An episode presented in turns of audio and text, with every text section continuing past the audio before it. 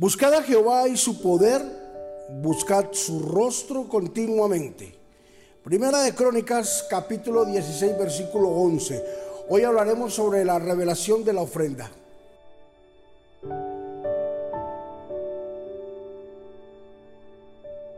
El salmista David nos enseña de una manera muy práctica cómo debemos de relacionarnos con nuestro buen Dios.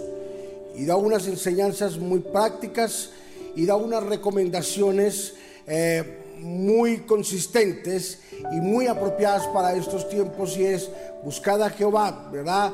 Debemos de buscarlo ahora que podemos, que tenemos el tiempo.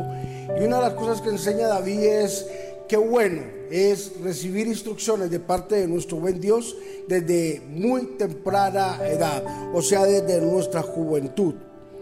Al comienzo del pueblo de Israel, eh, fue muy pequeño. Israel comenzó eh, no con una muchedumbre, Israel no empezó con una multitud, Israel comenzó con un hombre y un hombre pagano. Israel fue muy pequeño y fue viendo él mismo el desarrollo y el progreso y la prosperidad que traía él día tras día. Israel vino a ser un país muy fuerte en ese tiempo. De hecho, aún todavía es Israel un, país muy poderoso.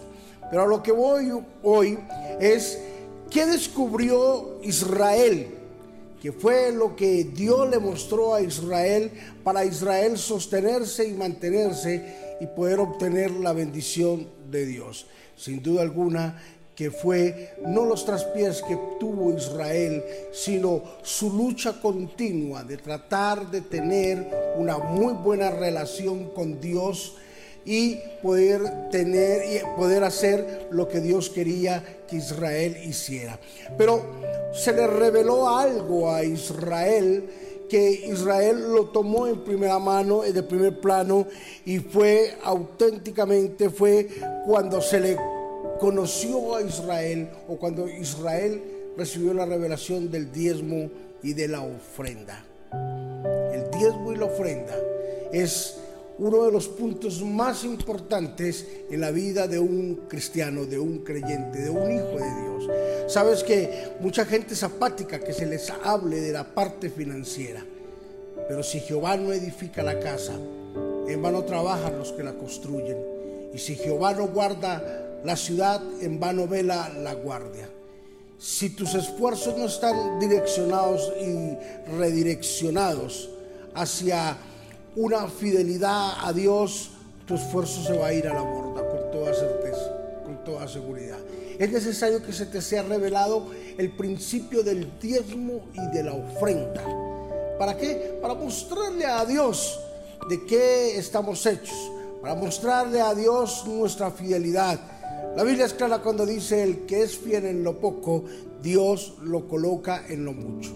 Permite que la revelación de la ofrenda llegue a tu vida y comiences a experimentar la verdadera prosperidad que Dios tiene para tu vida. Padre, yo los bendigo en el nombre de Jesús y te doy gracias por todos mis hermanos, gracias por todos mis amigos, gracias por todas las personas que nos ven alrededor del mundo.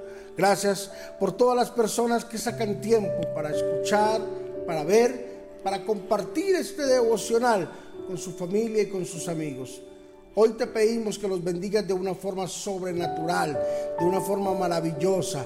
Señor, que la revelación del diezmo, que la revelación de la ofrenda esté en la vida de ellos. Señor, que podamos entender, Padre, que tú nos pides un una mínima parte de todas las cosas que tú nos das. Padre, enséñanos a desprendernos, a ser fiel, Señor, con tan solamente un 10% y veremos la respuesta de Dios. Trae revelación a cada uno de los que están escuchando y viendo este video, Señor. Padre, que seamos fieles diezmadores, que seamos fieles ofrendantes, Señor, para tu obra. En Cristo Jesús, amén y amén. Queridos, permite que la revelación de la ofrenda y del diezmo esté en tu vida. Bendiciones.